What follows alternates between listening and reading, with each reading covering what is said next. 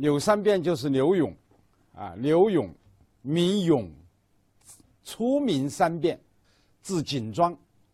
后来呢，因为生了一场病，为了祈求长寿，所以就改名为永，字其清。其啊，也就是长寿的意思。所以古人的名和古人的字，它是有关联的。刘永是崇安人，也就是今天的福建省武夷山市的啊那个地方的人。刘永的生卒年一直到今天都不可考，但是根据他的作品所反映的内容来看，啊，以及当当时文人的一些记载来看，他应该是与范仲淹、晏殊他们同时。刘永中进士的时间是可以确定的，就是宋仁宗景佑元年。也就是公元一零三四年，这个年代为什么可以确认呢？因为中进士的年代都是有档案记载的。刘永中进士之后啊，就做过睦州团练推官，睦州啊就是在现在的浙江的杭州啊那一带，还做过小丰盐场的监官。小丰盐场就在现在的舟山群岛上面。最后做到屯田员外郎，屯田员外郎是属于工部的一个官，所以人们称他为柳屯田。柳永的词集叫《乐章集》，现在我们能够看到了他的作品有二百一十二首。这是关于柳永的基本情况。这个讲到柳永的时候呢，往往这个人们就会问到这样一个问题。就是柳永为什么会奉旨填词呢？奉旨填词的原因是什么呢？结果又如何呢？关于这些问题的解释，啊，都要从人们对他的一个误解谈起。人们是怎样误解刘永的呢？过去的人在讲到刘永的时候，往往要提到这样两句话，就是“喜作小词，然薄于操行”。就是说，这个人喜欢填词，但是呢，在品行方面，在操守方面，啊，有所欠缺。也就是讲啊，这个他年轻的时候啊，经常出入歌舞场所，是一个所谓的风流浪子。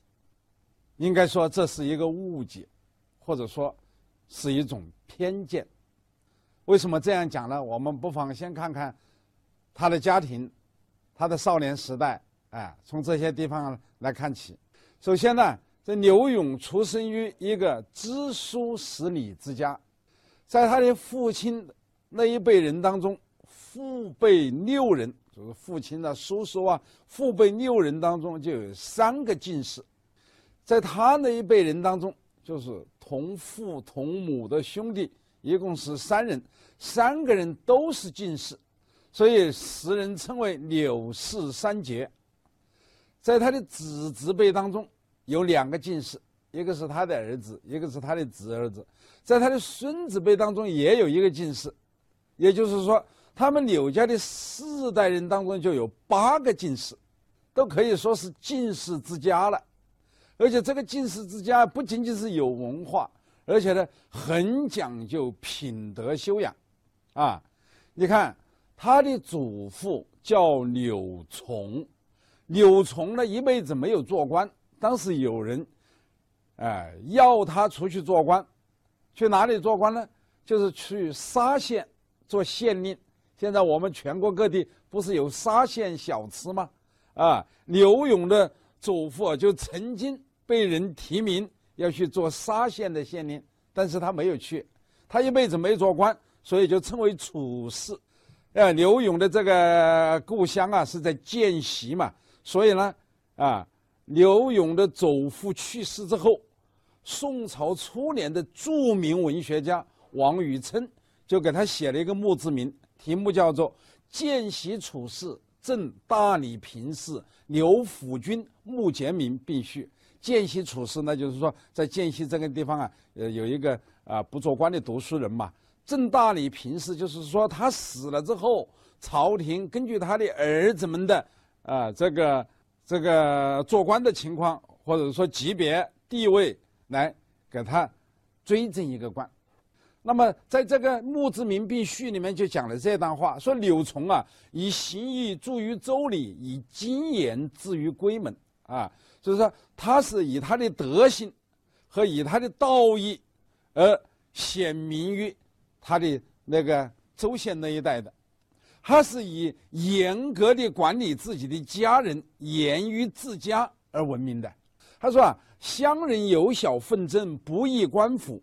崛起取直，取公一言，就是说乡亲们如果呃互相之间有纠纷，呃都不去找官府的，这纠纷之的是非曲直，只要柳从一句话，所以你就由此可见柳从他的这个呃德行有多高，威望有多高啊，在当地。下面接着讲说诸子诸父动修礼法啊，说他的那些儿子们，那些媳妇们啊。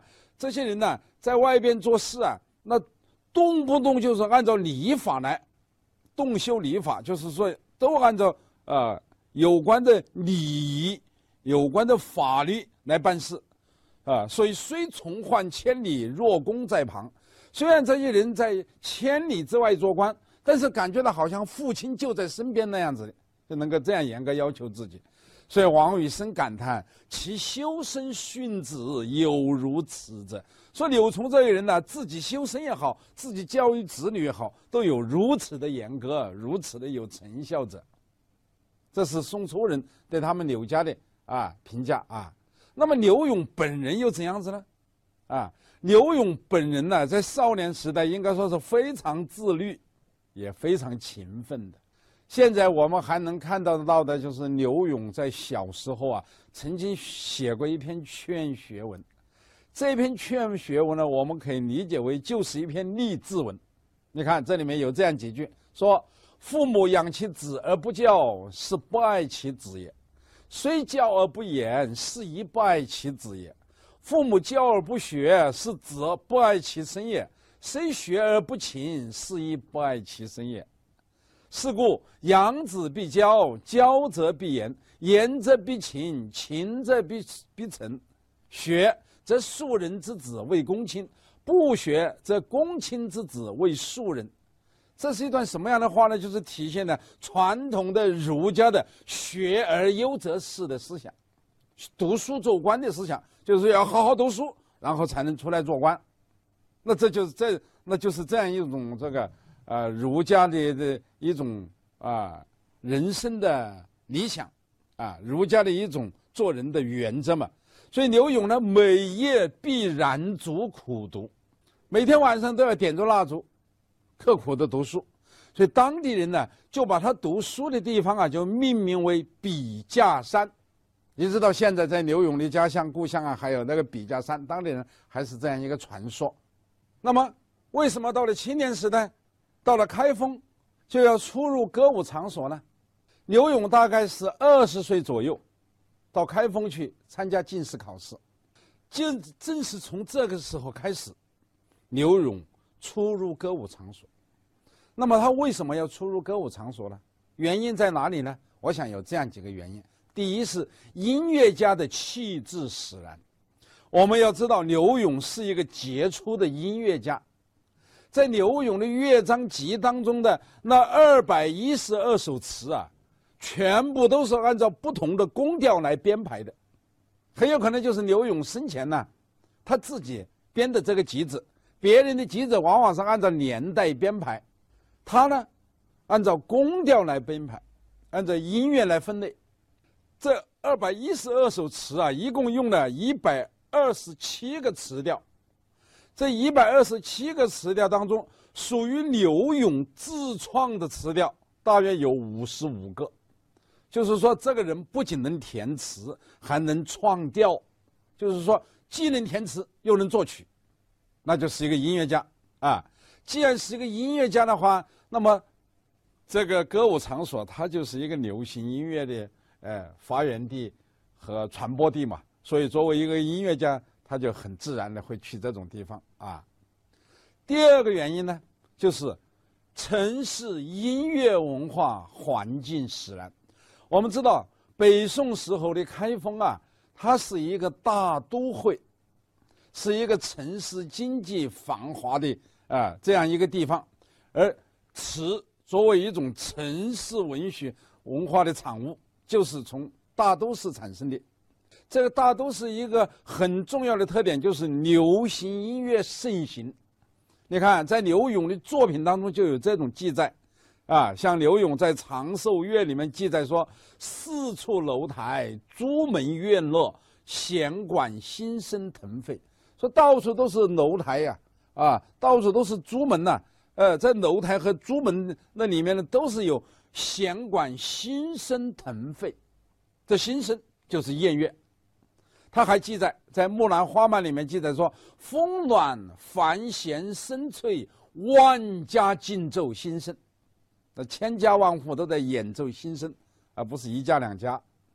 还在《夏云峰》这首词里面写到自己听新声的感觉。他说：“坐九绝，书弦翠管，时换新增。”因为在那里坐的很久，听音乐听得很久，他感觉到，呃，这新声又换了调子了。就像周瑜当年这个听音乐那样子的，哎，这个曲有误周郎顾，是吧？这曲子稍微有点就有点问题的话，那周郎就回头看看，因为那懂音乐嘛。那刘勇这个也更不用说了，他时时能够感觉到哦，又换了曲子了。这新声就是宴乐，啊，就是当时的流行音乐，而唐宋词就是为了配合这种流行音乐的呃演唱而填写的歌词。所以说，柳永出于这个秦楼愁馆呢，它是这个音乐文化环境使然。这个音乐文化就是在城市里面达到繁荣的境地。第三个原因就时代风气使然。是什么样的时代风气呢？就是说，唐宋时期的那些青年举子，就是还没有中进士的人，他们在及第之前，在进士及第之前，或者进士及第之后，在授官之前。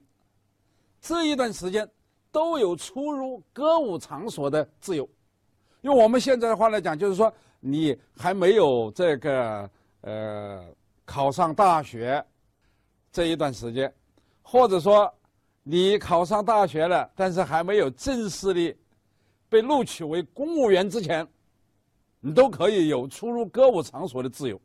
宋代的年轻，宋代的词人在年轻的时候啊，极少极少有不出入歌舞场所的，这就是当时的时代风气。那既然是这样子，那刘永怎么又会被人误解呢？你想想，年轻人都可以出入歌舞场所，那刘永怎么又被人误解了呢？我想出入场所歌歌舞场所的词人肯定不止他一人。为什么别人不至于被人误解，他要被人误解呢？有这样几个原因，就是他接触的歌妓啊，主要是诗妓。这里我们顺便要把唐宋时期的歌妓的主要成分跟大家简要介绍一下。唐宋时期的歌妓主要分三种成分，一种是家妓，所谓家妓啊，就是士大夫家里养的歌妓。你看欧阳修家里就有妙龄歌妓八九数，苏轼的家里也有歌舞伎数人。张炎的祖父的家里的有名妓数十倍，这些歌妓统统都是家妓，士大夫家里养的。还有一种就是官妓，官府里面的歌妓，像这个朝廷里面，啊州里面、府里面、县里面都有官妓。这些官妓用我们今天的话来讲啊，他就是拿国家工资的，为官府服务的。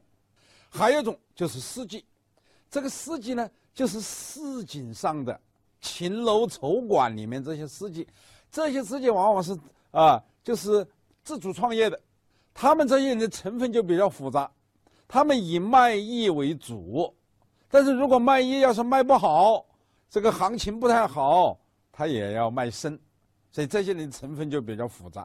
年轻的举子们，他们所接触的歌妓，主要就是司机，因为家妓啊。他是哪些人家里才有呢？一般都是五品以上的官员家里才有家妓，官妓的这些官府里面才有官妓，所以这些普通的读书人、这些年轻的举子，他们接触的主要就是社会上的这些啊司机啊，而这些人的成分呢又比较复杂，虽然是以卖艺为主，但是他也不排除卖身。如果卖艺卖的不顺，啊，艺卖不出去，影响到生计，他也会卖身。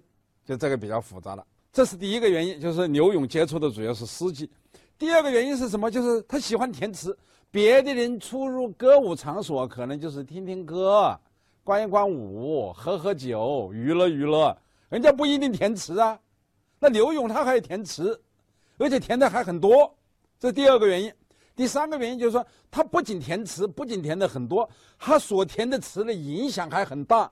我想在宋代啊，和他一样的年轻的时候出入歌舞场所的，肯定有很多人，但这些人不一定填词。就算填词，也不一定有他的影响大，所以他的问题就在于作品的影响太大了。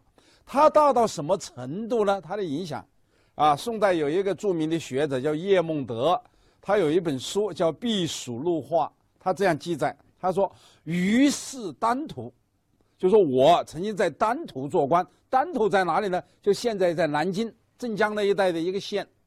啊，他说我在丹徒做官的时候啊，曾经见到一个。从西夏归朝的官员，